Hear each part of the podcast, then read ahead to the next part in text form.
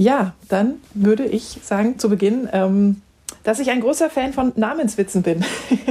Not. Und äh, diese nicht mehr hören kann.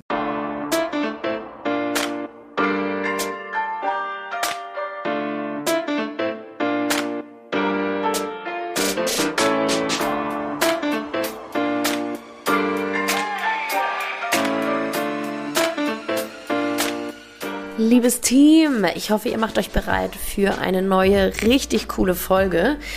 Diesmal mit einer Journalistin, nicht Moderatorin. Dazu hört ihr gleich mehr. Ganz interessant, wie sie ihren Beruf ähm, beschreibt. Wir kennen uns tatsächlich aus meinem Master sozusagen. Da hat sie mich noch unterrichtet und wir haben lange, lange versucht, dieses Gespräch auf die Beine zu stellen. Und jetzt hat es endlich geklappt.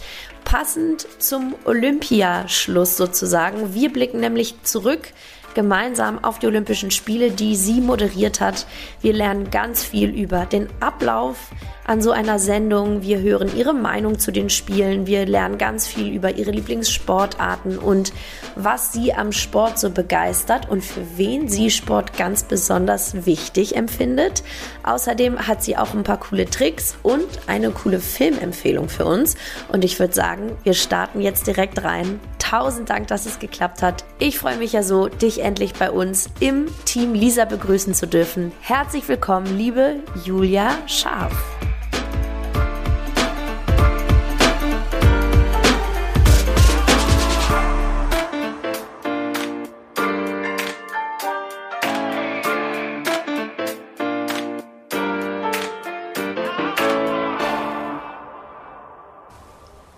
Oh Gott, ich kann es mir so krass vorstellen. Ähm, wie oft, wie heftig bist du damit im Laufe deiner Karriere konfrontiert? Also crazy eigentlich, weil irgendwie, also man reißt sich da noch zusammen, oder? Entweder man kennt sich richtig gut und weiß, ob man es machen kann oder nicht. Oder man spart sich das doch, oder? Ja, also in, in der Tat, ähm, es, ist, es ist jetzt im Alltag irgendwie gar nicht so schlimm. Und ähm, ich glaube, bei Kollegen ähm, passiert es nur, wenn ich nicht im Raum bin. Aber, aber mein Gott, Social Media und so, ähm, da denke ich mir dann halt oft so, mein Gott, wirklich. Oh, äh, ja, glaubst okay. du, dass du der erste Mensch bist, der auf diese Idee kommt?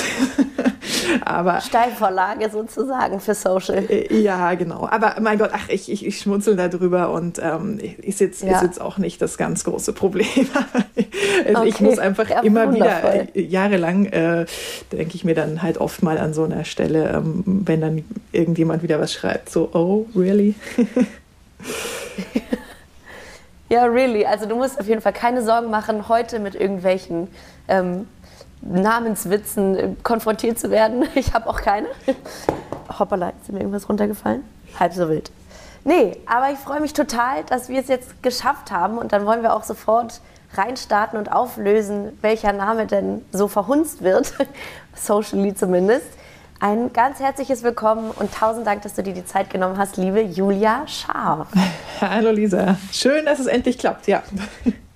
Ich freue mich wirklich wahnsinnig und ich bin so gespannt auf alles, was du zu berichten hast, weil es war so unglaublich viel los. Vielleicht einmal kurz zum Start. Meine Stimme klingt als ob ich äh, ein zertifizierter Kettenraucher wäre.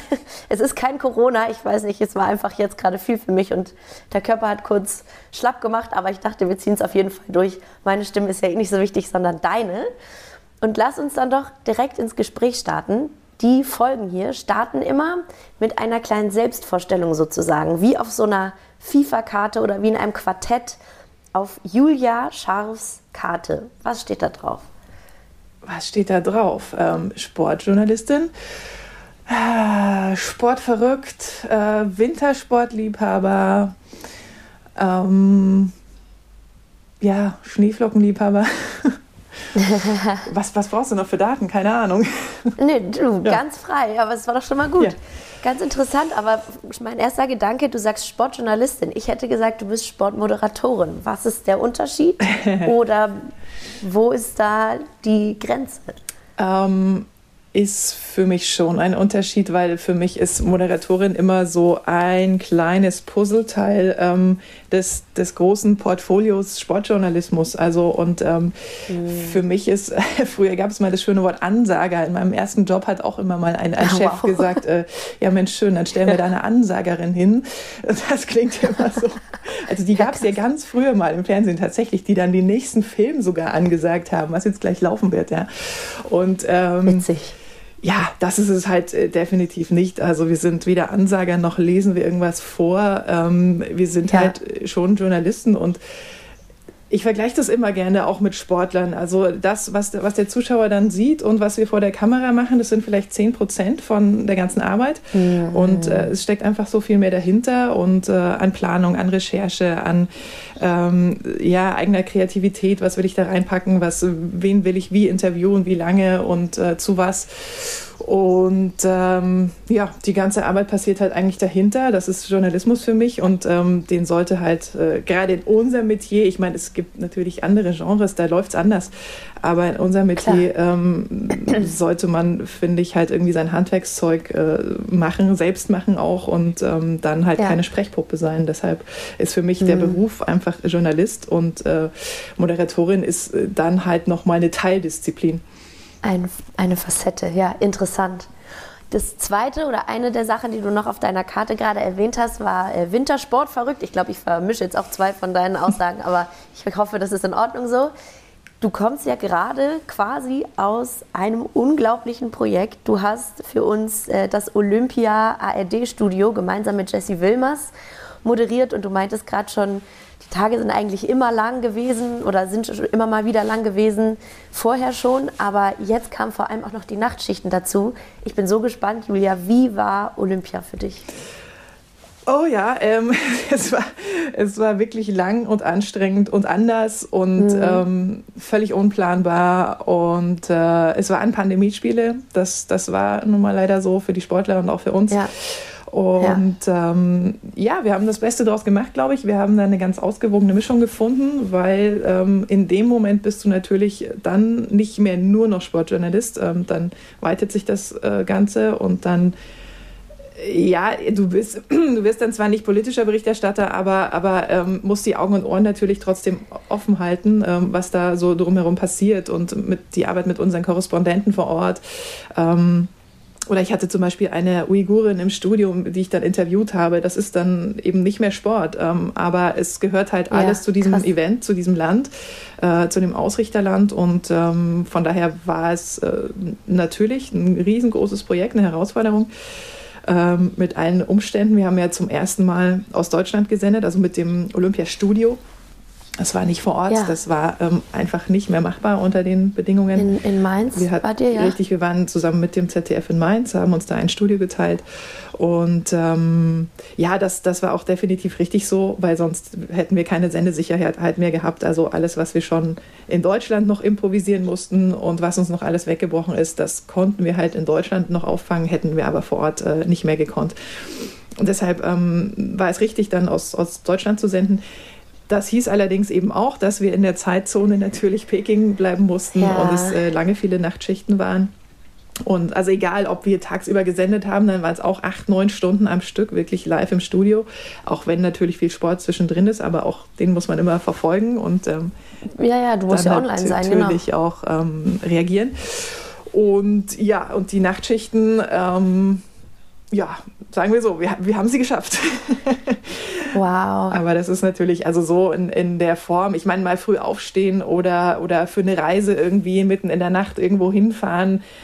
Äh, das kennen wir alle, aber Hut ab wirklich vor allen mhm. Schichtarbeitern, vor ähm, auch allen Menschen im Krankenhaus, die äh, wirklich auch mit dem Kopf immer da sein müssen über eine lange Zeit und egal zu welcher Uhrzeit. Und, und dann, wir sind eben 23 Uhr teilweise ähm, aufgestanden, losgefahren ähm, oh haben ab äh, 1.30 Uhr oder 2 Uhr gesendet und dann eben nicht mal äh, kurz senden und irgendwie eine halbe Stunde ähm, rumbringen, ja. sondern halt acht Stunden oder, oder mehr. Ähm, ja, das war definitiv ähm, eine große Herausforderung, aber hat ganz gut funktioniert und hat unterm Strich trotzdem auch Spaß gemacht. Ja. Kannst du vielleicht mal einen Tag einfach rausnehmen? Wahrscheinlich waren eh nicht alle Tage gleich, so ist es ja meistens, aber vielleicht einen, an dem man so ein bisschen festmachen kann, wie dein Ablauf war. Hey, und auch so crazy, ne? dass du dann dich ja auch voll aus deinem Familienleben rausziehen musst. Ich schlafe am Tag, ich stehe abends auf.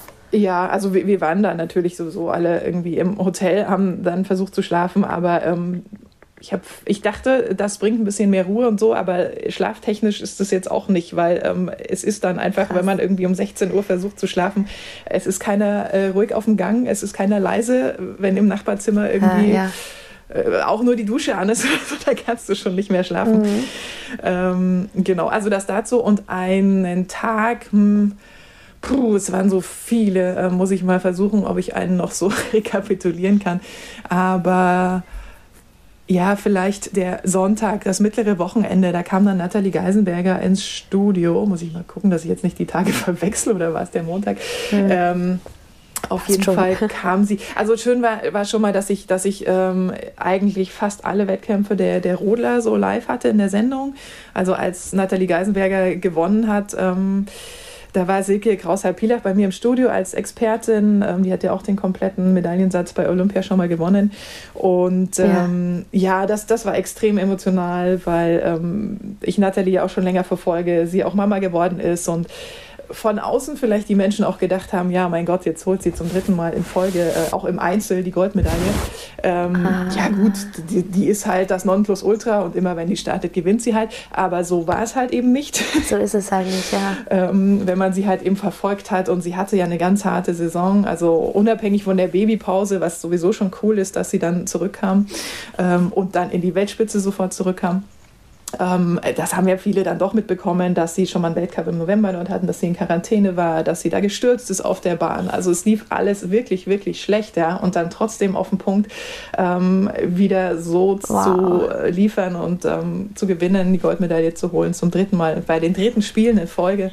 Ähm, das war schon Mega, extrem ja. emotional und ähm, war toll und genau, das war einmal eben live der Wettkampf und dann ein paar Tage später oder als sie dann äh, nochmal Gold mit der Mannschaft geholt hat, ähm, war sie danach nach ihrer Ankunft direkt bei uns im Studio und das war auch toll. Glaube ich. Ja. Aber du, du wolltest, glaube ich, noch mal so einen ganzen Tag irgendwie. Also ich wollte gerade sagen, vielleicht können wir noch mal zurückgehen. Also mich interessiert, wie bereitest du dich vor? Mit wem sprichst du dich ab? Ähm, wie lange hast du zur Vorbereitung? Was sendet ihr? Was machst du dann wieder dazwischen? Deine neun Stunden Schichten, wie sind die gefüllt? Ja, also Vorbereitung an sich kommt jetzt darauf an, wie weit ich zurückgehen will. Also ich, ich habe für mich immer gesagt, die Vorbereitung hat irgendwie vor Jahren schon begonnen, auch wie bei den Sportlern ähnlich mhm. auch. Ja. Also mhm. weil man begleitet ganz viele Athleten halt schon, man ja, man weiß, was sie ungefähr bei den großen Ereignissen gemacht haben und man sammelt sich einfach schon so viel an ähm, und hat dann irgendwie so ein Portfolio und äh, erstens mal natürlich an, an ähm, Infos, was die Sportler angeht und, und die Sportarten. Und äh, zum Zweiten dann sind es sehr so Bausteine, die du hast für eine Sendung. Also ich habe verschiedene Talksendungen, ich habe Magazinsendungen. Ähm, ich habe auch außerhalb vom Sport ähm, beim äh, Bayerischen Rundfunk mache ich noch die Abendschau, da habe ich ganz, ganz viele Gäste immer auf dem Sofa auch. Ja, und, und irgendwie war das für mich auch schon alles, alles Vorbereitung. Und ähm, Aber die, die, konkrete Vorbereitung beginnt halt dann irgendwie in der Woche, bevor die Spiele starten oder ja, noch mal ein bisschen vor, vorab äh, gibt es natürlich ja. schon Meetings. Ähm, aber wenn man dann eben zusammenkommt in, in Mainz und die ersten Meetings hat, ähm, Studiobegehung hat, dann mal Studioproben, Studiotests hat, äh, weil das war ja für uns alle dann neu und dann muss man eben auch sich zurechtfinden, was ist da möglich. Wir hatten ja sehr, sehr viele Schalten einfach auch und dann ja, ja ja, prüft man so technische Optionen. Wie machen wir die Schalten? Wo, auf welchem Monitor sind die zu sehen? Ähm, das passiert alles ein paar Tage vorab. Und dann findet sich das Redaktionsteam, ähm, was ein ganz, ganz tolles Team bei uns war. Ähm, da waren wir, zwei, drei, vier, Schön. fünf, sechs, sieben Leute. Ähm, und jeder hat seine Aufgabe, weil es war natürlich ganz, ganz viel auch Korrespondenz mit den Leuten vor Ort. Also wir hatten ja wirklich so eine Handvoll, kann man sagen, im Redaktionsbereich, äh, die vor Ort waren. Und auch die müssen koordiniert werden, ja. wann die wo, wie, was, welche Interviews machen, Interviews liefern. Das wird dann innerhalb der Redaktionsgruppe so abgesprochen. Ähm, dann werden eben die Sendepläne geschrieben. Dann schaust du immer erstmal nach Zeitplänen. Ähm, dann beginnt die Rechnerei. Wie lange dauert wohl so ein Wettkampf? Ähm, das ist dann nie so wie errechnet oder wie geplant. Ja, perfekt. ähm, auch Siegerehrungen finden eigentlich fast nie dann statt, äh, wann man sie eingeplant hat in der Sendung. Mhm. Und ähm, ja, aber natürlich versucht man da so ein Gerüst zu machen. Dann ähm, werden die Experten eingeladen. Also ja, wir hatten ja eigentlich fixe Experten. Da ist dann, glaube ich, nur noch am Ende Sven Hannawald übrig geblieben im Studio der ja. vor Ort war. Felix Neureuter war dann ja irgendwann in Quarantäne. Ann Pfeiffer war davor schon in Quarantäne. Das waren unsere fixen. Also Ex Corona hat euch echt so einen Strich durch so viele Rechnungen gemacht. Das war echt der Wahnsinn ja, dieses Jahr. Ja, das, das stimmt. Eben auch Klaus Lufen, ähm, das, das ging ja auch durch die Presse. Der war am Anfang schon in Quarantäne in China, was wirklich nicht lustig war. Ähm, ja. Hatte dann aber Glück im Unglück, weil er so früh angereist ist, dass er dann tatsächlich äh, kaum was verpasst hat an Wettkampftagen. Und ähm, ja, Experten und dann haben wir eben auch noch Gäste, wie zum Beispiel Silke Krauser-Pilach, die dann äh, beim Rodeln dabei war. Ähm, die sind dann einmal für ihre Sportart eben da. Dann ähm, überlegt man sich immer mit den Fachgruppen und den Redaktionsgruppen, ähm, die eben sonst im Weltcup auch diese Sportarten dann betreuen. Ähm, was bespricht man, was äh, kann man nochmal einspielen, welche, welche Beiträge gibt es dafür, ähm, mit wem kann man noch Interviews vor Ort führen. Und so spricht man das eben mit ganz, ganz vielen Gruppen ab, was eben auch neu war, ja. weil normalerweise haben wir ja Venues und an den Venues dann immer die jeweiligen Fachgruppen oder halt äh, Redakteure und Experten. Ähm, also so kannte ich es aus Sochi auch noch, ähm, dass, dass es zwar das Olympiastudio gibt, aber ja, die größeren Sportarten dann eben immer noch mal von vor Ort moderiert werden. Und mhm. das war jetzt eben nicht der Fall. Das heißt, ähm, war aber auch spannend, war, war ganz cool, irgendwie in, in unterschiedlichen Sportarten wieder mit den Experten zusammenzuarbeiten. Und ähm, ja, dann gibt es viele, viele Vorbesprechungen. Und ich, ja. dann geht es rein in die Sendung und oft äh, bist du schon beim ersten Satz irgendwie, merkst du schon, okay, der Plan wird komplett über den Haufen geworfen. Und so geht es dann acht mhm. Stunden weiter. Ähm, ja, aber wow. so ist es, das ist irgendwie auch der Reiz daran und ähm, macht dann auch irgendwo Spaß. Ja, geh doch mal darauf ein. Ähm, ich also führe ja diese Gespräche auch so ein bisschen für junge, aufstrebende Mädels, die vielleicht Interesse haben, so einen Beruf zu ergreifen. Ähm, man bereitet sich natürlich vor, einerseits, weil es einfach nötig ist, andererseits ja auch so ein bisschen, um Sicherheit zu gewinnen. Was ähm, passiert dann, wenn alles umgeschmissen wird und du ja quasi wieder bei Null stehst und deine Vorbereitung, also du hast gerade schon so schön gesagt, die Vorbereitung fängt eigentlich Jahre vorher an, aber die konkrete Vorbereitung für den Tag, wenn die einfach nicht mehr da ist, was macht das mit dir als, als Ansager sozusagen? Du stehst ja mit deinem Gesicht dann für das komplette Projekt da. Ja, ist richtig. Ähm, ja, aber auch da muss ich dann wieder ganz weit äh, zurückgehen irgendwie, weil das sind halt alles so Erfahrungswerte, die man dann ja, tatsächlich über die Jahre sammelt. Ja. ja. Und ähm, wenn man halt viel im Live-Sport irgendwo draußen ist, ähm, dann, dann kennt man einzelne Situationen immer wieder und weiß, ähm, ja. dass das halt nichts wirklich planbar ist. Und dann hat man das alles im Kleinen schon mal erfahren und ähm, dann stand man auch vielleicht schon mal bei einer Halbstundensendung im Studio und irgendwas hat nicht funktioniert. Und ähm, naja, und dann hat man irgendwie so einen kompletten Baukasten an Dingen, die so passieren mm, können. Schön gesagt. Und, ähm, und irgendwie auch so seine Lösungswege dann dafür. Ja. Und von daher ähm, hat mich das jetzt an der Stelle auch gar nicht mehr gestresst, weil, weil irgendwo, wenn du viel Live-Sport machst, dann weißt du, was, was auf, auf dich zukommt. Ja. Ähm, Genau, aber, aber es sind definitiv, also wenn, wenn du äh, darauf abhebst, dass es für junge Kolleginnen halt äh, entscheidend ist, äh, es sind halt ganz, ganz viele Schritte auf dem Weg dahin. Also, also an der Stelle könnte man jetzt keinen ins kalte Wasser schmeißen. Ähm, ja. Weil du halt, ja, egal wie kalt das Wasser ist, da irgendwie schwimmen musst. Ja. Und ähm, aber das, das sind halt dann auch die vielen kleinen Stufen so auf dem Weg dahin. Voll. Und äh, das ist ja am Ende dann auch, was den Beruf irgendwie ausmacht und aufregend und spannend. Mhm. Wenn du jetzt nochmal auf die letzten Wochen zurückblickst, was würdest du denn sagen, war dein persönliches Olympia-Highlight? Eins hast du, glaube ich, gerade schon so ein bisschen angesprochen, aber vielleicht gibt es ja noch eins oder noch ein wichtigeres für dich positiv. Ja, ähm, also eins war, wie gesagt, definitiv so die Kombination. Einmal Nathalie Geisenberger gewinnt nochmal die Goldmedaille und ist dann ein paar Tage später direkt bei uns im Studio und hat alle ihre Medaillen ja. mit. Und, und das war auch schön, weil wir wenig Sportler im Studio hatten. Ähm, was auch ja. anders war als sonst, aber die kam eben direkt mhm. nach ihrer Rückreise dann zu uns. Ähm, das war definitiv ein Highlight. Ähm, auch mit Sven Hannawald, als das Team der Skispringer Bronze geholt hat, ähm, weil das war auch nicht selbstverständlich, so wie die Wettkämpfe äh, dort begannen für die Skispringer ähm, auf der Kleinschanze und so. Das waren ja alles irgendwie suboptimale Ergebnisse. Ja. Ähm, von daher kommt es ja darauf an, welche, mit welchen Erwartungen man dann so reingeht. Und das war auch schön ähm, mit Sven Hannawald zusammen, dann da die Bronzemedaille der Skispringer, das hatte ich ihm live in der Sendung. Und dann, äh, ja, aber trotzdem auch, auch die, die Überraschungsgoldmedaille der Langläuferinnen, ähm, also mit mhm. Katharina Hennig und Viktoria Karl. Äh, da hatte ich zwar gerade nicht mehr Sendung, da kam ich gerade, wir hatten, waren mit den Biathletinnen fertig, also die Staffel. Ähm, dann war Schichtübergabe und dann habe ich die Langläuferinnen im Büro gesehen, was ja, aber nicht, nicht weniger emotional war. Also ich glaube, unser ganzes äh, Büro hat sie damit über die Ziellinie geschrien, was wir an der Stelle dann ja auch mal dürfen. Wir müssen ja relativ neutral sein. Ja, natürlich. Aber, ähm, aber Hast du denn die Pfanne heiß? Ja, aber das sind natürlich auch äh, ganz, ganz tolle Momente und ähm, war sicher ein Highlight für ganz viele. Glaube ich. Und du hast gerade schon gesagt, ähm, ihr hattet äh, Katharina auch dann so schnell danach im Studio.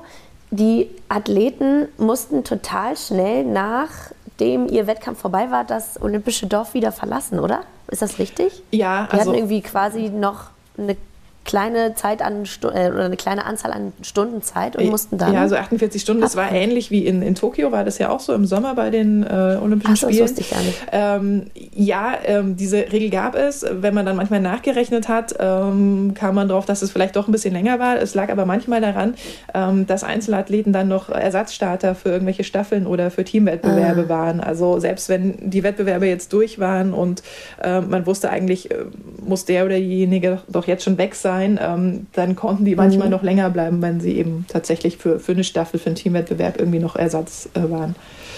Genau. Ich dachte, die könnten dann halt noch ein bisschen bleiben, weil ähm, ich stelle mir das so crazy vor. Du gewinnst gerade, äh, keine Ahnung, sagen wir im besten Fall olympisches Gold und erfüllst dir ein, deinen Lebenstraum, einen Lebenstraum und musst dann eigentlich Taschen packen und sofort wieder zurück und sitzt dann schon wieder auf dem Weg nach Hause in die Normalität, nachdem du da äh, die ganzen Eindrücke erstmal verarbeiten musstest oder noch gar keine Zeit dazu hattest. Das hat mich total überrascht. Ja, also wie gesagt, es war, es war in Tokio schon ähnlich. Ähm, hm. Ich glaube aber, wenn ich jetzt mal so überlege, dass es für keinen jetzt so ganz, ganz knallhart oder, oder stressig war. Also weil, bei, bei ja, den Langläuferinnen, okay. die hatten ja noch Wettkämpfe, ja, die sind ja auch äh, am, am letzten Tag noch gelaufen zum Beispiel. Deshalb mussten sie nach ihren Medaillen, also einmal ähm, nach der Staffelmedaille und dann nach der Goldmedaille im Sprint, ähm, auch nicht gleich raus. Also die hatten mhm. dann ihre Siegerehrung und waren noch da, weil sie noch weitere Wettkämpfe hatten. Also das betraf, glaube ich, nur ganz, ganz wenige. Und manchmal bedingt es ja auch so der Wettkampfplan. Also zum Beispiel bei den Skifahrern, bei den Alpinen, die dann auch im Teamwettbewerb noch äh, Silber geholt haben. Da fahren der Wettkampf halt nur mal am letzten Tag statt. dann, ja, ja. dann ist es halt leider so, dann kannst du das nicht mehr komplett auskosten. Aber ja, da gibt es immer unterschiedliche Konstellationen. It is it is, ja. Dann hatte ich das äh, ein bisschen falsch äh, wahrgenommen auf jeden Fall. Wir haben jetzt äh, schon über die vielen schönen Sachen gesprochen und du meintest auch so, die Spiele waren aber auf jeden Fall auch irgendwie politisch. Du hattest dann auch Situationen, hast du mit der Uigurin gesprochen, das war dann halt einfach nicht mehr nur Sport. Ähm, wie war es für dich, diese Spiele, ja, dieses Mal so politisch und so, ja, nicht mehr so unter dem klaren olympischen Gedanken irgendwie zu erleben? Oder wie hast du sie erlebt? Ja, also grundsätzlich, glaube ich, hat man ich glaube, man vergisst das auch. Man hat vor, vor allen Spielen hat man irgendwelche großen anderen Themen, ja, ob es Thema Nachhaltigkeit mhm. ist, also ähm, ob das auch in, in Brasilien war. Selbst in Athen ist es wohl so, ähm, dass ja die Sportstätten nicht mehr genutzt werden. Ähm, mhm. Ich kann mich an Russland erinnern, an Sochi. Auch da hatte man die politischen Diskussionen vorher. Ja. Ähm, ich glaube, jetzt in China und dann noch äh, in dieser Pandemiezeit war es natürlich ja. nochmal wirklich verschärft. Also ähm, das hat vieles nochmal irgendwie beschleunigt, verstärkt. Mhm, mh. Von daher war es schon mehr als sonst, aber es gibt, egal welche Spiele sonst, ähm, schon auch immer große Diskussionen um die Sportstätten, um mhm, die politische Situation. Mhm. Und ähm, ja, jetzt in dem Fall einerseits war es natürlich interessant, mal auch andere Aspekte dabei zu haben. Andererseits war es extrem traurig, äh, dann zu sehen, dass, dass das IRC halt bestimmte Entscheidungen trifft, immer über die Köpfe anderer mhm. hinweg, ähm, mhm. sich dann aber auch nicht positioniert. Also dass, dass Sportler und ähm, ja, nee, hauptsächlich Sportler, dass sie irgendwelche Probleme lösen können oder, oder irgendwas boykottieren, das war ja so immer die Kernfrage, ähm, da bin ich komplett dabei, dass die das an der Stelle nicht lösen können. Ja, also was, ja, wie gesagt, eine Politik tatsächlich äh, Jahre und Jahrzehnte nicht löst, ähm, warum sollen das teilweise, das sind ja, das sind ja teilweise Kinder, da, haben, da waren 15-Jährige dabei, da waren 16, 17, 18, 19-Jährige dabei. Ähm, und, und, und da muss man tatsächlich sagen, lasst sie da ihren Sport machen, ähm, lasst sie ihre Wettkämpfe mhm. bestreiten. Mhm. Das ist zu viel verlangt, sich da jetzt irgendwo zu positionieren. Dafür gibt es andere. Ja? Dafür gibt es ja andere mhm. Gremien, dafür gibt es Verbände. Ähm, und äh, das war aber trotzdem natürlich traurig äh, zu sehen, ähm, dass es so zwei Parallelwelten sind. Die Welt, in der das IOC lebt und die tatsächliche Welt, in der die Sportler leben. Ja, krass. Und äh, Felix Neureuter hat ja auch einen langen Film drüber gemacht ähm, und hat sich da mit vielen Facetten auseinandergesetzt. Und das ist dann schon teilweise traurig, aber ähm, es ist immer noch, also bei mir ist immer noch so die Resthoffnung da, wenn man es wirklich anspricht, wenn man es äh, ja, wenn man da, darüber berichtet immer wieder und, und Forderungen auch stellt, ähm, also von Verbandsseiten her und äh, irgendwann dann von den, von den arrivierten Sportlern, dass sich vielleicht mal irgendwas nochmal ändert und zum Guten. Ja, ja, hoffentlich ist auf jeden Fall natürlich der große Wunsch. Was ist das für ein Film von Felix Neureuter? Habe ich gar nicht mitgekriegt, gar nicht gehört. Wo kann ich den sehen? Wie heißt der? Ähm, wir hatten ein großes Olympia-Special am, Montag vor den Spielen. Da ähm, hat er äh, einen langen Film gemacht. Spiel mit dem Feuer heißt der. Ist auch noch zu mm. sehen in den Mediatheken. Ähm, und danach gab es noch einen langen Film von unserer Korrespondentin Tamara Anthony. Auch über die, die aktuelle Situation in China. Ähm, die ist einfach schon länger dort vor Ort auch, war dann mit in der Blase, in der Bubble, konnte dann nicht mehr von außerhalb berichten, mhm. hat aber ähm, davor viel versucht, äh, naja, Menschen zu fragen, was sie davon halten, was, was rein ähm, von der Pressefreiheit dort vor Ort äh, sehr, sehr schwierig ist. Ja. Und ähm, wow. ja, Felix Neureuter hat sich mit verschiedenen Athleten, Ex-Athleten getroffen. Er hat sich mit einem Verantwortlichen vom, vom IOC getroffen und er wollte sich mit äh, Thomas Bach treffen und hat immer wieder angefragt und hat immer wieder eine Absage bekommen. Ähm, und das war doch dann schon ziemlich desillusionierendes ähm, Interview, was er dann doch tatsächlich beim IOC geführt hat. Hat sich eben mit ähm, Menschenrechtsaktivisten getroffen, mit Uiguren getroffen vor der Botschaft, vor der chinesischen in, in München, also wo teilweise dann auch schon ein Drehverbot durchgesetzt werden sollte. Ähm, Ach komm. Ja, das ist also wirklich ein, ein lohnenswerter Film, Spiel mit dem Feuer. Ähm, es geht um die olympische Idee und ähm, ja, sehr sehenswert auf jeden Fall. Cool.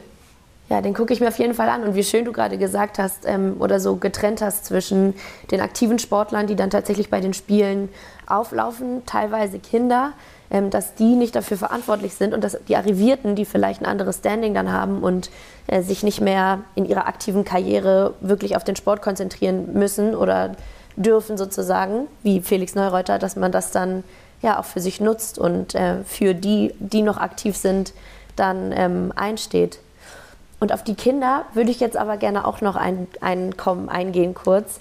Das, was natürlich alle, also die Kinder klingt jetzt so krass, also wahrscheinlich, äh, weißt du schon, worauf ich hinaus möchte, auf Camila, ich muss kurz gucken, wie ihr Name ausgesprochen wird, Valieva. Valieva, ja, das hat sie da anders ausgesprochen, aber Valieva, ja, denke ich, ja. Mann, die Arme, sowas darf doch eigentlich nicht passieren bei so einem Event.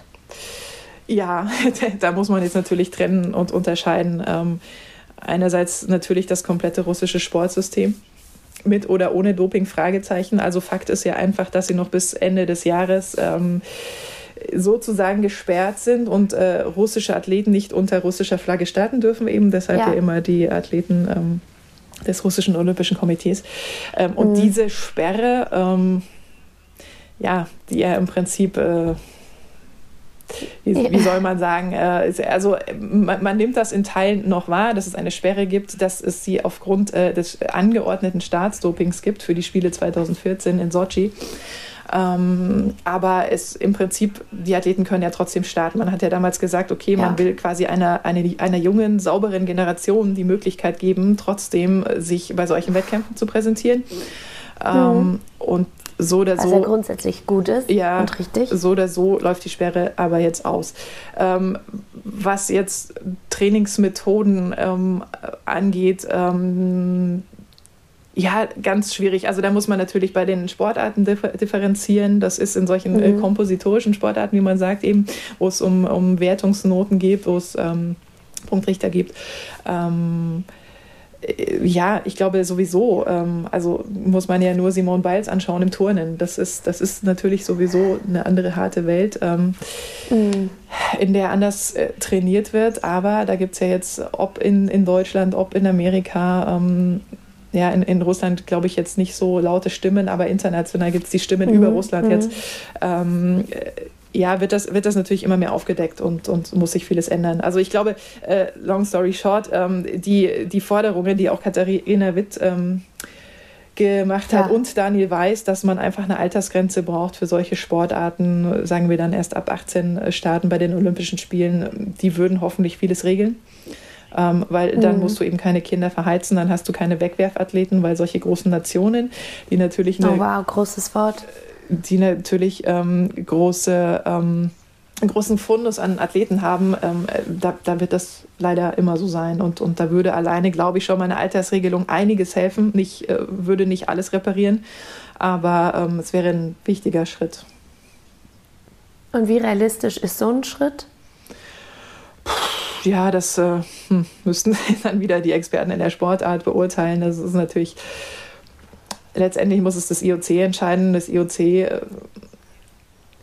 wird wahrscheinlich ja. nie gegen, ich sag mal, die großen teilnehmenden Nationen irgendwo entscheiden, ja, weil die haben dadurch natürlich ganz andere Möglichkeiten ähm, und äh, können ihre Medaillen holen äh, ich, ich weiß es nicht. Das kommt jetzt, glaube ich, darauf an, wie, mhm. wie groß mhm. der, der internationale politische Druck ähm, ist. Und möglicherweise, ja, tut sich ja doch was. Sehr gespannt, auf jeden Fall. Danke dafür schon mal, dass du uns hier deine ähm, Meinung und deine Sicht auf die Dinge gegeben hast. Ich würde jetzt gerne zum zweiten Teil des Interviews überkommen. Und zwar habe ich hier noch so drei kleine, ähm, wie sagt man, ich hätte jetzt Bubbles gesagt, das ist natürlich das falsche Wort, bisschen DFB-Pokal-Auslosungsstyle, yeah. wo du ja auch bestens äh, vertraut bist. Ähm, du darfst jetzt unsere nächste Kategorie ziehen. Wir machen in deiner Reihenfolge weiter. Wo wollen wir reingehen? Okay, dann nehmen wir doch mal die mittlere Kugel. Die mittlere Kugel, das ist der sogenannte Einwurf. Das ist noch das kleine Thema, das deiner Meinung nach einer Bühne bedarf oder ja, eine Stimme haben sollte bei uns im Podcast. Was hast du uns noch mitgebracht? Ja, das passt dann zu dem Thema. Gut, wir waren jetzt bei Kindern im absoluten Spitzen- und Hochleistungssport, mhm. aber mhm. Ähm, Kinder im Breitensport ist mir eigentlich auch äh, wichtig und ähm, vor allen Dingen im Schulsport. Also jetzt die letzten zwei Jahre mhm. in der Pandemie, ähm, was das gerade mit Kindern gemacht hat, auch mit Jugendlichen ähm, das ist schon erschreckend und ähm, auch da gab es ja immer wieder Forderungen, ähm, und, und, und viele haben eben gesagt, also Sport ist einfach äh, nicht das Problem, es ist Teil der Lösung. Und das ist, das ist generell ein Thema, das mir halt am Herzen liegt, weil ähm, und da muss einfach die Schule, die Schulen, äh, die Kultusministerien äh, müssen, müssen da viel bessere, breiter aufgestelltere Projekte bringen, weil ich sehe das auch, egal was, was, man, ähm, was man von Vereinsseite macht, egal was man an Sportprojekten eben die, weil wir sind ja nicht so aufgestellt wie jetzt die Amerikaner, wo sich der Sport ähm, hauptsächlich irgendwo in der Schule, in der Highschool oder so ähm, abspielt. Wir haben halt Vereine ja. und es ist, es kommt alles immer ähm, oder es hängt alles von privaten Initiativen ab, ja. Und deshalb finde mhm. ich, äh, geht die Schere so weit auf. Es gibt äh, Familien und Kinder, für die ist Sport äh, ganz normal und, und, und die können, die haben ihr Vereinsleben und die kennen es nicht anders.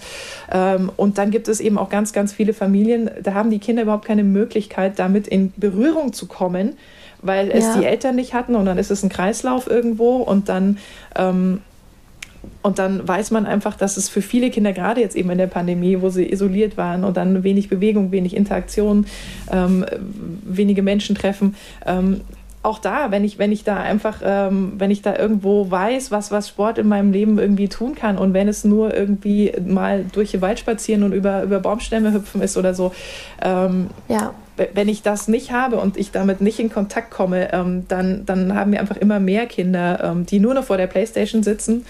Und, ähm, und deshalb muss die Schule und der Kindergarten da einfach mehr, mehr bringen. Und es gibt tolle Konzepte schon, es gibt ganz tolle Projekte, aber noch zu vereinzelt und kommt dann natürlich immer auf, auf einzelne Personen an, wie die Umsetzung ist. Ähm, mhm. Aber da finde ich, ähm, müssen auch alle, äh, auch alle in der Politik und in den Kultusministerien kapieren, dass Sport nicht so ein Add-on ist, wie Musik ja. ist auch schön, ist auch wichtig, äh, trägt auch zur Bildung bei, Kunst genauso. Aber Sport ist nicht nice to have in der Schule. Sport ist, ist einfach ähm, so essentiell wichtig, ja. So schön gesagt. Und wenn, und ich meine, ich weiß, dass ich da immer offene Türen einrenne bei Menschen, jetzt wie bei uns. Ich meine, wer, wer hört auch den Podcast, ja, oder, oder ich führe ja. die Gespräche so oft, ja. Und, und das ist manchmal das Frustrierende, dass man es den Leuten eigentlich gar nicht erzählen hm. muss, ja, die alle wissen, was, was Sport für so ein für so ein Leben bedeutet, auch von, von jungen Kindern. Ähm, aber es muss einfach an die Leute herangetragen werden, die es noch nicht erfahren haben. Und, und das geht, wie gesagt, nur über die Institutionen. Und ähm, ja, äh, genau, und, und genau für die Leute, die, die dann irgendwie das große Ganze sehen oder die Zahlen oder die Kosten, ja, ist, wie gesagt, es ist kein Add-on und kein nice to have. Es ist für unsere komplette Gesellschaft extrem wichtig, weil, äh, wenn man dann weiterdenkt, was es für Krankenkassen später mal heißt, ähm, ja. einen Riesenteil an adipösen Kindern, also übergewichtige Kinder mhm. oder auch, ob es in, in, psychische Belastungen geht, ähm, ob es in äh, Gelenkbelastungen geht, orthopädische Probleme, Haltungsschäden, weil sie alle vor, vor Computern sitzen oder, oder so. Also das wird ein riesengesellschaftliches Problem und es werden auch wahnsinnige Kosten, die zu tragen sind ja, für, für Krankenkassen, ja, weil sie Krankenkassen. extrem steigen. Und das müssen die Leute, glaube ich, auch kapieren, dass ich den Grundstein da nur legen kann bei jungen Kindern. Und ähm, ja, ich, ich hoffe, dass sich da irgendwie was tut. Ja, cool gesagt. Und ich habe nicht mal Kinder, die in der Schule sind oder im Kindergarten oder so, aber ich äh, bin davon jetzt auch, also es war eine richtige äh, Brandrede hier. Wie, ähm, ja, was kann man dann da tun, wenn du sagst, es sind die Institutionen, es ist die Politik, die da was machen muss? Ähm, das ist einerseits eine sehr konkrete Ansprache, das ist sehr gut. Andererseits ist das ja auch irgendwie ähm, frustrierend, weil da kommt man ja nicht hin, oder? Das ist so, das ist so weit entfernt. Das ist so die, weißt du, die ausführende Gewalt, die irgendwo anders sitzt, äh, worauf man keinen Einfluss hat. Ja, richtig. Also es muss halt in der Politik müssen einfach sehr viel ähm, mehr Menschen kapieren, wie, wie wichtig das ist. Und dann, wie gesagt, die, die Kultusministerien. Und ähm, ja, ich, ich, ich hoffe schon, dass es da irgendwo ankommt. Da auch wieder Felix Neureuter ist auch einer, der sich äh, viel für solche Dinge Ganz ein, großer Verfechter des einsetzt. Themas, ja. Genau, auch, auch schon tolle Aktionen hat, ähm, die ich dann selber wiederum in der, in der Schule miterlebt habe. Ja. Cool. Und ähm, ich hatte ja vor ein paar Jahren mal ähm, ja, Shitstorm ist jetzt fast das falsche Wort oder so, aber eine Diskussion, sagen wir es so, früher mhm, nannte man es so, mhm. ähm, da gab es mal eine Petition irgendwie von einer Mutter, die wollte, dass die Bundesjugendspiele abgeschafft werden in der Schule. Und oh. äh, da bin ich fast vom Stuhl gefallen und habe gedacht, das kann doch nicht wahr sein. Wie kann man denn fordern, dass das so, und, und das ist ja genau so was, was ich, was ich noch mehr fordere, ja, dass es flächendeckend ja, in Schulen in ganz Deutschland irgendwo durchgeführt wird für Kinder, die sich bewegen sollen, können, dürfen. Ich weiß nicht, wie es bei dir war, irgendwie in, in Hamburg wahrscheinlich, bei mir in München irgendwie ja. mitten in der Stadt. Du hattest halt Klar. einen Tag schulfrei, bist irgendwo auf den Leichtathletikplatz gegangen und auch völlig egal, was dabei rauskommt, wie viele Punkte du sammelst. Du warst einfach mit mhm. deinen Klassenkameraden an der frischen Luft, hast Sport gemacht, hast danach eine Urkunde bekommen. Ist doch super. Ist doch ja. besser, als irgendwie ja. immer, immer drin zu hocken. Und deshalb äh, äh, bin ich bei dieser Forderung wahnsinnig geworden. Also man kann, man kann immer über über den Modus nachdenken oder uh, wie man jetzt Kinder, die nicht ganz so sportlich sind, nicht benachteiligt. Aber genau Richtig, deshalb ja. sollte man so Dinge ja weitermachen und dann nicht abschaffen. Vielleicht nur darüber nachdenken, wie kann man es denn modifizieren, wie kann man denn irgendwie noch Zusatzpunkte bekommen, wenn man, wenn man irgendwie noch was Freiwilliges macht oder so. Also da gibt es tausend Möglichkeiten und ähm, sowas darf einfach nicht abgeschafft werden. Im Gegenteil, es muss noch mehr dazukommen, weil äh, die Kinder so viel lernen und es für die komplette Gesundheit im, komplett, im komplett, kompletten Leben, weil der Grundstein wird halt ähm, mal bei den Kindern gelegt. Wenn ich irgendwann mit 20, äh, 30 dann draufkomme, oh, Sport ist ja super, jetzt fange ich an abzunehmen, jetzt gehe ich joggen, das ist auch noch toll, aber man tut sich so viel schwerer, ja, wenn das nicht von Grund auf einfach mhm. verankert ist und halt auch auf eine schöne Art und Weise sozusagen. Ne? Das hast du, finde ich, auch ganz gut gesagt, dass es halt, oder der, der Übergang war, jetzt mal weg vom Leistungssport und Hochleistungssport hin zum Breitensport. Mhm. Und da geht es ja auch einfach nur um, ja, um den Spaß, um die Bewegung an sich, überhaupt nicht um irgendwas zu scoren oder irgendwo hinzukommen, sondern einfach ja, um das gesamte System an sich sozusagen. Genau, einfach, einfach um zu lernen, dass ich mich gut fühle, wenn ich halt mal mein, äh, mein Sofa, mein Sessel, was auch immer, mein Schreibtisch ja, verlassen ja. habe, ähm, an der frischen Luft bei mich bewegt habe und wie gesagt, völlig egal, was dabei rauskommt, ohne Leistungsgedanke. Aber ja, das ist halt einfach schön, wenn das schon früh gelernt wird. Voll. Und das bringt mich zu einer Frage, Julia. Und wir haben vorher nicht drüber gesprochen, ob es in Ordnung ist, das anzusprechen. Wenn nicht, dann weist mich einfach darauf hin. Aber für mich sind diese Interviews natürlich auch immer mega erhellend. Und ich kann hier auch fragen, was mich beschäftigt.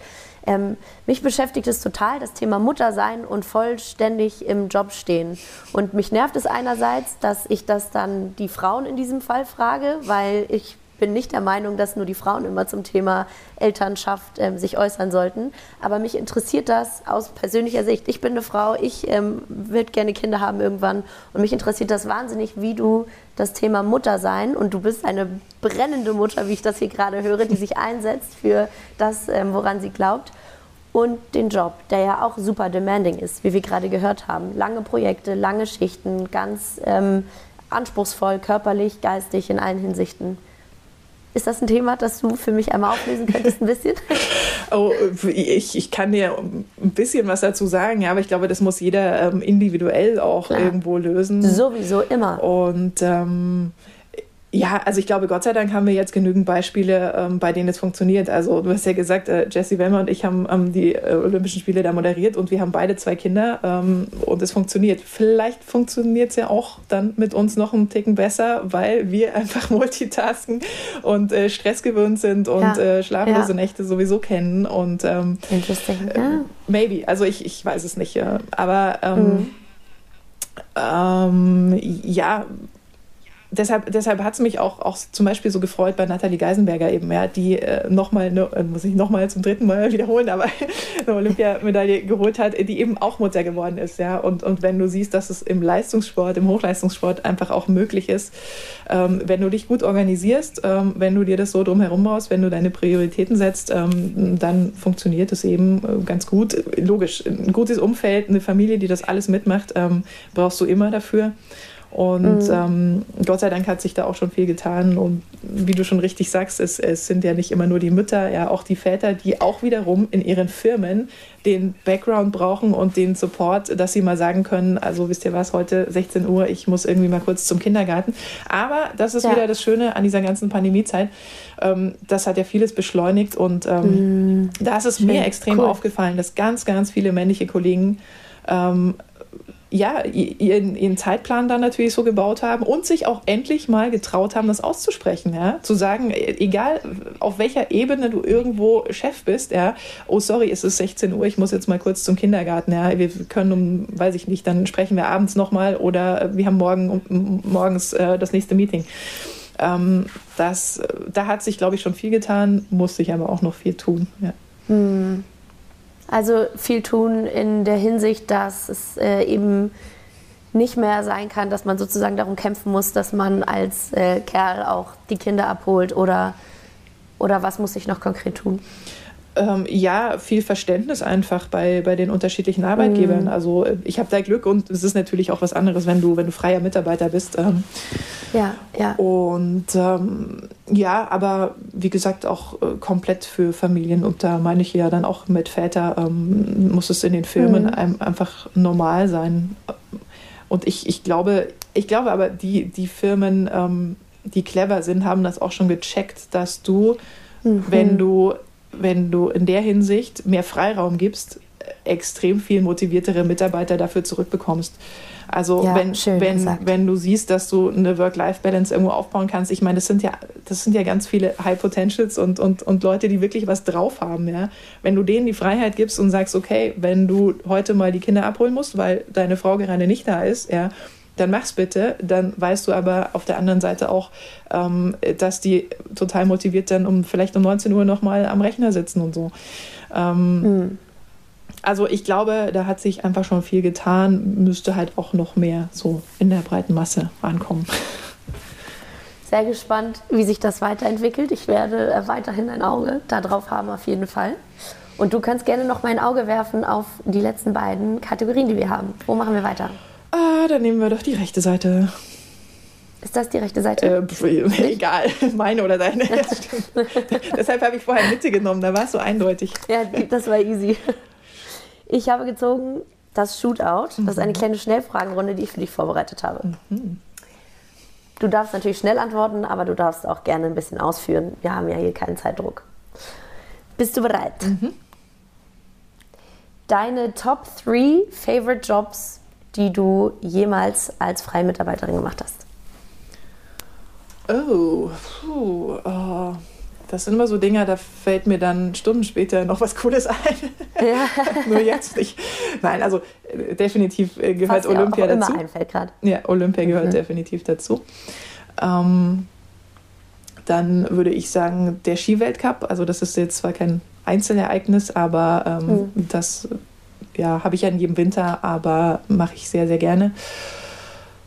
Und ähm, es gibt sicher noch tausend andere, aber ich sage jetzt einfach mal, ich habe da neulich mit einem Kollegen drüber gesprochen, weil das sind auch oft die Jobs, die jetzt gar nicht so das, das große, die große Aufmerksamkeit erregen oder so. Wir haben mhm. mal den äh, Solheim Cup übertragen in St. Leonroth, also im Golf, für alle, aha, die, die sich im Golf nicht so auskennen. Und der Solheim Cup ist das Pendant. So der Solheim Cup ist das Pendant zum Ryder Cup, also Amerika gegen Europa. Ah, krass. Und ja. ähm, also Ryder Cup sagt, glaube ich, ganz vielen was, auch Nicht-Golfern, eben das große Duell Europa gegen die USA. Und ja. wie gesagt, der Solheim Cup ist das weibliche Pendant dazu. Und ähm, das fand in St. Leonroth statt. Ähm, und äh, ich hatte damals Sophia Popov als Expertin, äh, die dann ja Aha. auch bei den Olympischen Spielen gestartet ist und auch schon große Turniere gewonnen hat. Und äh, ja, das, das war eine richtig coole Zeit, weil es einfach auch so eine Lieblingssportart von mir ist, Golf. Und manchmal mag ich das auch einfach. Wie gesagt, wenn es nicht die ganz große Öffentlichkeit ja. ist oder jetzt äh, ja nicht, nicht die, die, die Riesensendung mit Rieseneinschaltquoten, aber das sind dann halt so meine Sportarten, an denen ich Spaß habe. Und oft denkst du eben, naja, die wirst du niemals übertragen oder da wirst du irgendwie sowieso arbeitstechnisch nie was mit der, cool. damit zu tun haben. Ähm, und dann kommt halt trotzdem irgendwie was. Und dann haben wir das drei Tage dort übertragen. Und sogar tatsächlich das Finale auch eine Stunde in der ARD dann am Ende. Hm. Schöne Antwort. Fand ich ganz cool. Die zweite Frage hier ist lieber Winter- oder lieber Sommersport? Wintersport. Da muss ich nicht lange oh, überlegen. Oh, aber schnell. Obwohl, ich wollte gerade sagen, obwohl du gerade noch Golf gesagt hast. Fair. Ja, das, das ist eine ich, meiner Sommerlieblingssportarten. Julia. Ja, das äh, ja, ist auch individuell. ähm, aber äh, ich, ich sage immer ganz gerne, hatte ich jetzt auch mit Kollegen ähm, die Unterhaltung nochmal, in Hamburg gibt es auch ganz viele skibegeisterte Menschen. Das ist einer der größten mhm. Verbände in Deutschland. Ähm, da gibt es schon auch viele Skifans. Aber klar, wenn man nicht damit aufgewachsen ist, dann hat man halt andere Prioritäten. Fair. Hast du eine Lieblingssportart, die du am liebsten moderierst? Das fand ich, ist schön, dass du es gerade so ausgeführt hast, von wegen, es ist jetzt vielleicht nicht der größte, äh, die größte Reichweite, die größte Sendung, aber mein coolster Job. Hast du da ja, eine das, Lieblingssportart? Das sind definitiv die Skirennen, die ich mhm. meistens so moderiere. Und da sind halt ähm, die Klassiker, die man da so hat. Äh, dann, ich erkläre die dir dann mal, oder wenn du nicht so im Schnee bist. Nein, aber also von Kitzbühel wirst du gehört haben. Definitiv. Ähm, ja, Kitzbühel, Wengen, das sind dann so die großen Klassiker. Adelboden auch, da war ich dieses Jahr wieder, endlich mal wieder mit Zuschauern. Ähm, Adelboden sagt man, ist auch so ein bisschen das Wembley ähm, der Slalomfahrer, ah. Riesenslalomfahrer. Und ähm, das sind so die großen Klassiker bei den Skirennen und das ist definitiv so. Das sind meine, meine Sportarten. Dann passt äh, die nächste Frage auch dazu. Lieber vor Ort oder lieber im Studio? Vor Ort, definitiv. Ja, auch. Einfach, wenn man es besser fühlen kann. Es ist eine authentischere Situation, oder? So, ja, weil äh, das ist dann fühlt's. halt wirklich Sportberichterstattung. Ja, also du kannst zwar im Studio, also ich moderiere ja auch Blickpunkt Sport, ähm, da haben wir viele, viele Sportler zu Gast. Das ist auch schön, weil mhm. da erlebst du sie mhm. mal losgelöst mhm. von ihren Wettkämpfen und kannst auch mal über andere Dinge sprechen. Ähm, das ist auch schön. Aber Sportberichterstattung wirklich so in der Essenz ist es ja, wenn du draußen bist, aktuell gerade das Rennen, das Spiel, was auch immer gesehen hast und direkt danach darüber berichtest. Also besser geht's nicht. Besser geht's nicht. Dann hast du damit eventuell die nächste Frage äh, schon vorweggenommen. Was ist das Beste an deinem Job? Ähm, dass er nicht planbar ist. und Coole Antwort. Mhm. Ja, das, dass du immer wieder sehr spontan sein musst, dass immer wieder ähm, Dinge auf einen zukommen. Also das waren natürlich jetzt auch viele Dinge, hatten wir ja schon gerade über Olympia gesprochen, ähm, die dann nicht immer positiv sind. Mein Gott, so ist es halt dann auch. Das, äh, damit muss man dann auch umgehen. Ja. Aber dafür gibt es auch ganz, ganz viele schöne Geschichten, die man vorher so gar nicht skripten kann und ähm, die dann einfach so erzählt werden, die eben der Sport schreibt. Ja, ein Euro ins Phrasenschwein für den. ähm, wenn du selber Sport machst, lieber Laufen oder lieber Kraft? Also Cardio oder Kraft? Mm. Laufen ist zu nischig. Äh, äh, gerne so zwischendrin, also eher so Koordination. Ähm, mhm. äh, weil grundsätzlich mache ich gerne auch wieder draußen irgendwie Sport. Also ich gehe dann gerne auf dem, auf dem Berg wandern oder Mountainbiken, ähm, mhm, Skifahren, mhm. Skitouren. Ähm, also alles wieder draußen und dafür, ich bin nicht so der ganz große Läufer, aber ich gehe schon auch laufen oder gehe mal so äh, kardiomäßig aufs Fahrrad, ähm, einfach um für die Sportarten dann ein bisschen mehr Power zu haben und nicht sofort irgendwie auf die du Bock hast, unfit ja. zu sein. Und, und deshalb aber, ich mache ganz, ganz gerne so Koordinationsgeschichten. Dann lieber baue ich mal irgendwie mhm. Koordinationsleiter oder irgendwelche Sprungsachen oder Balance-Dinger. Ähm, alles andere ist mir zu langweilig. ähm, und die letzte meiner Schnellfragen ist, diesen Sport gucke ich selber am liebsten. Auch Skifahren. ist ja eigentlich unmöglich, Aber, weil du moderierst sie ja schon alle. ja, also ja, wenn, wenn du meinst, schauen im Sinne von, ich sitze wirklich auf dem, äh, auf dem Sofa. Und, mhm. Aber auch da, ja, dadurch. Das meine ich. Genau, aber dadurch, dass, dass wir natürlich immer so einen ARD-ZDF-Wechsel haben, auch bei den Wintersportwochenenden, mhm. mhm. gibt es natürlich immer mal wieder ein Wochenende, da schaue ich auch passiv zu. Und bei Olympia muss ich aber sagen, Stimmt. bin ich irgendwie ein Fan von allem. Also das ist, äh, das ist wirklich cool, da auch mal Curling voll, zu sehen. Dann voll. Äh, Sachen mhm. wie, wie Big Air, äh, wie die sich da raushauen, was die für Sprünge machen, Halfpipe, ähm, Aerials, das ist, also das sind so Unfassbar. verrückte Dinge dabei, äh, Slopestyle, ähm, Skicross, Bordercross, äh, da, alles, alles, alles. Also ähm, mhm, mhm. das sind halt dann wirklich coole Sportarten, die dann bei Olympia auch richtig toll abgebildet werden, auch rein Kamera- und Re ja. regietechnisch die machen dann alle Spaß. Glaube ich. Gute Antwort. Also Hauptsache es ist irgendwas mit Schnee eigentlich. Ja, das hast du jetzt gut rausgehört.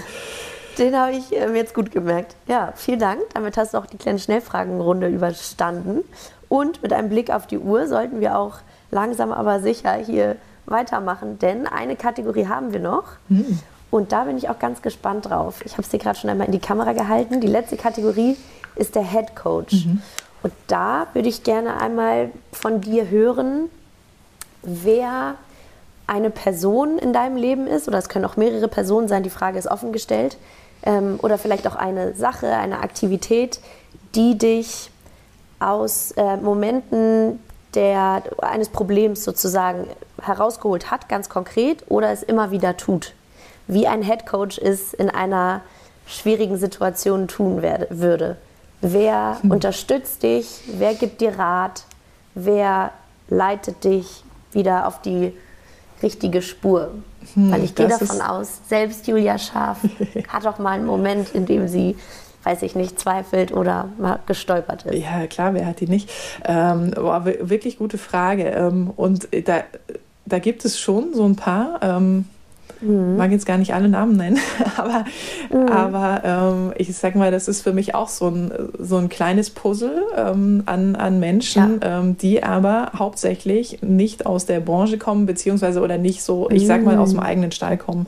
Das ist für mich immer ganz mhm. wichtig, ähm, dass die Menschen irgendwie so einen Blick von außen drauf haben, weil ähm, so ein Blick von innen ist ich sag's mal vorsichtig, jetzt oft von, von anderen Interessen geleitet. Ähm, mm. Und von daher mhm. habe ich da schon so zwei, drei Leute, mit, mit denen ich mich dann gerne mal austausche. Und ja. habe auch, da mag ich jetzt aber auch keine Namen äh, Nein, musst du auch, auch, gar nicht. auch tatsächlich einen aus dem Sport, der auch Mentalcoach ist, ähm, der auch schon Olympiasieger oh, gecoacht hat, äh, mit dem ich Mega. mich dann gerne mal, weil ich dann auch gerne mal so weggehe von Einzelheiten und, und dann nicht so verzetteln mhm. in, in, in, Dingen, die bei uns irgendwie eine Wichtigkeit haben, die von außen überhaupt nicht mehr so ist dann. Ähm, Wie schön. Von daher, äh, ja, habe ich da schon wirklich ganz coole Leute, mit denen ich mich gerne unterhalte. Ja. Mega gute Antwort. Und vielleicht auch, wenn es möglich ist, wenn es nicht möglich ist, ist es auch völlig in Ordnung. Gibt es vielleicht einen Trick oder eine Technik, die du mit deinem Mentalcoach zum Beispiel oder mit einem der anderen Headcoaches ähm, irgendwie praktizierst oder die dir besonders helfen, wenn du dich eben verzettelst oder eben diesen, diesen Zoom-out mal brauchst? Ähm, ja, puh, ähm, also hm. wo fange ich, fang ich da jetzt an? Ähm, ja, es, es, es gibt sicher verschiedene Techniken, irgendwie, dass, dass du mal was, was aufschreibst, dir die Dinge von der Seele schreibst mhm. oder ähm, mhm. dann sagst, okay, ich befasse mich jetzt irgendwie eine halbe Stunde damit und dann ist auch gut. So, dann mache ich irgendwie das Buch zu und cool. es irgendwie ja. auf die Seite. Ja. Das schon. Ich muss aber auch sagen, dass mir das mittlerweile nicht mehr so schwer fällt, weil in dem Moment wo du irgendwie Familie Klar. hast und Kinder hast, ähm, ist es ganz, ganz natürlich. ist nicht so viel Zeit da. Ja, es ja. ist auch ganz natürlich irgendwie, dass du dann die Tür aufmachst oder, oder so und dann äh, du dich wieder mit ganz anderen Dingen sofort befasst und ganz andere Dinge ja. wichtig sind ja. und denen cool. alles andere völlig egal ist. Ähm, und mm. dann bist du wieder raus aus dieser Welt und ähm, ich habe auch im privaten Umfeld nicht so viele Menschen irgendwie aus der Fernsehbranche. Und ja, von daher äh, bin ich dann ganz schnell wieder so in meiner ganz normalen Welt, wo Fernsehen und irgendwelche Sendungen keine Rolle spielen. Und deshalb fällt es mir da mittlerweile mhm. mhm. ganz leicht, da irgendwie wieder rauszugehen und sagen, ja, es ist halt so. ja, mega schön gesagt. Vielen, vielen Dank, Julia, dass du das mit uns geteilt hast. Ich bin jetzt auch hier am Ende meiner Fragenrunde angekommen. Hast du noch was, das dir auf dem Herzen liegt oder dass du nicht sagen konntest? Manchmal ist das ja so im Laufe des Gesprächs, dass man den einen Gedanken im Hinterkopf behält und nicht mehr rauskriegt sozusagen. Ja, das stimmt, bei so, äh, bei so einer langen Zeit. Ach, ich glaube, nee, über, über Kindersport haben wir gesprochen und ähm, ja, also die Sommersportarten sind jetzt ein bisschen zu kurz gekommen. Ich bin natürlich jetzt aktuell, für alle, die es vielleicht später mal hören, total ja. noch in meinem Wintertunnel, ähm, komme eben gerade von den Olympischen Spielen, bin auch noch irgendwie in der Wintersaison. Ähm, es gibt natürlich auch ganz viele Sportarten, die ich im Sommer gerne mache. Ähm, wie gesagt, äh, ja, Golf ist so eine Nischenrandsportart, auch beim, beim Fußball bin ich ja gerne. Ähm, Tennis ist cool. Ähm, muss ich jetzt Hockey sagen bei dir auch? Nein, du musst überhaupt nicht sagen. Also ist ja ganz klar jetzt hier, dass das Winter-Interview sozusagen auch, du musst dich nicht rechtfertigen. Das ist schon alles Nein, in Ordnung. Nur, nur tatsächlich, es ist ja so, wenn man dann irgendwie, mir geht es ja manchmal auch so, ich suche mir dann irgendwie Podcasts mal später und, und man ist dann so gerade in dieser Situation drin und, und so. Klar, klar, klar. Ähm, und, und würde, wenn du mich jetzt irgendwie ein paar Wochen später fragst, vielleicht auch irgendwie anders antworten. Aber äh, ich freue mich auch auch auf den Sommer. Das und, ist immer so. Ähm, ja, auf, auf alles, was da kommt. Perfekt. Wir machen gerne auch noch mal irgendwann eins im Sommer, kein Problem. das äh, können wir auf jeden Fall noch mal tun. Ich danke dir ganz herzlich, Julia. Da war ganz, ganz viel dabei. Ich bin äh, sehr inspiriert. Ich danke dir ganz herzlich. Ich freue mich, dass es geklappt hat. Für, für die, die es nicht wissen, ich glaube, Julia und ich versuchen seit einem Jahr, seit anderthalb Jahren, uns hier mal zu treffen. Jetzt hat es endlich geklappt. Und du hast noch eine kleine Aufgabe zum Schluss. Und zwar darfst du die Folge schließen mit einem kleinen Pep-Talk, mit einer kleinen Motivationsrede an unsere ZuhörerInnen. Okay. Ähm, warum es sich lohnt, immer weiterzumachen, an seine Träume zu glauben und nicht aufzuhören, durchzuziehen. Ähm, warum es sich lohnt. Äh, das lohnt sich immer, egal als, also ich denke mal, alle, die hier zuhören, kommen, haben irgendwie einen sportlichen Background äh, und oder wollen dann in den Journalismus. Ähm, ja, nicht alle. Nee, du hast ja auch viele aktive andere Sportler. Kein äh, Problem. Aber ähm, ja, gerade gerade als Sportler ähm, finde ich, lohnt sich immer an, an die Träume zu glauben und und man muss sich ja nur mal einmal so Olympische Spiele anschauen, ja, und die ganzen Geschichten hinter den Medaillen. Wie viele sind da dabei, die gesagt haben, ich war schon dabei aufzuhören, ich war schon äh, dabei irgendwie alles hinzuschmeißen. Das hat sich alles nicht mehr gelohnt, das hatte keinen Sinn mehr, Verletzungen ohne Ende und ähm, und irgendwann stehst du doch da mit einer Olympiamedaille, weil du alles noch nochmal umgedreht hast. Vielleicht exemplarisch ist, jetzt wird es wieder lang, sorry, exemplarisch, äh, mhm. gar kein deutscher Sportler, aber Johannes Strolz von den österreichischen Skifahrern, ja, der ist so ein Beispiel, der ist ähm, ungefähr so ein Jahr vorher noch aus dem Kader geflogen, hatte keinen Kaderstatus mehr, hat alles selbst gemacht, hat sich sein Training selbst organisiert, hat, hat seine Ski wow. selbst präpariert, alles, alles, ja, und ähm, ist dann halt über seine Leistung äh, trotzdem im Weltcup gefahren, ähm, hat kurz vor den Spielen überraschend Adelboden, eins der angesprochenen angesprochene Klassiker gewonnen, hat alle überrascht, ähm, ist mit zu Olympia gefahren, hat dann die Goldmedaille geholt, so wie sein Vater auch schon mal in, in Calgary. Wow. Ähm, hat äh, Silber im Slalom und dann nochmal Gold im Team geholt. Also ähm, hat drei Medaillen, zwei goldene abgeräumt und war ein Jahr vorher nicht im Kader, ähm, ist da rausgeflogen, Leistungen haben nicht gepasst, ähm, alles selbst organisieren müssen. Und wer, wer im Skisport weiß, was das bedeutet, ähm, da muss man nicht irgendwie nur wow. kurz Schuhe organisieren und auf eine Laufbahn gehen oder, oder einen Ball. Soll nicht despektierlich sein. Ich will nur sagen, es ist so nein, viel nein, nein. mehr Aufwand einfach ähm, allein an Reise- und Trainingstätigkeiten. Und ähm, ja, und, und solche Geschichten, die es aber ganz, ganz viele gibt bei den Olympischen Spielen, ähm, die motivieren, glaube ich, dann alle wieder dran zu glauben, auch wenn nichts läuft, auch wenn einem ganz viele Menschen sagen, nee, also du machst es ganz okay, du bist Durchschnitt, aber mehr auch nicht. Bullshit. also wenn ja. du, oh, cool. wenn, wenn du irgendwie selber für dich weißt, dass du mehr willst und dass du ja, bis nach ganz oben kommen kannst, egal was das ganz oben für dich dann heißt, ähm, dann mach einfach weiter, such dir andere Menschen, such dir andere Möglichkeiten, andere äh, Trainingsmöglichkeiten und ähm, dann funktioniert es irgendwann. Tausend Dank. Mega Abschluss. Liebe Julia, ich wünsche dir alles Gute. Danke dir, Lisa. Danke auch für deine Zeit.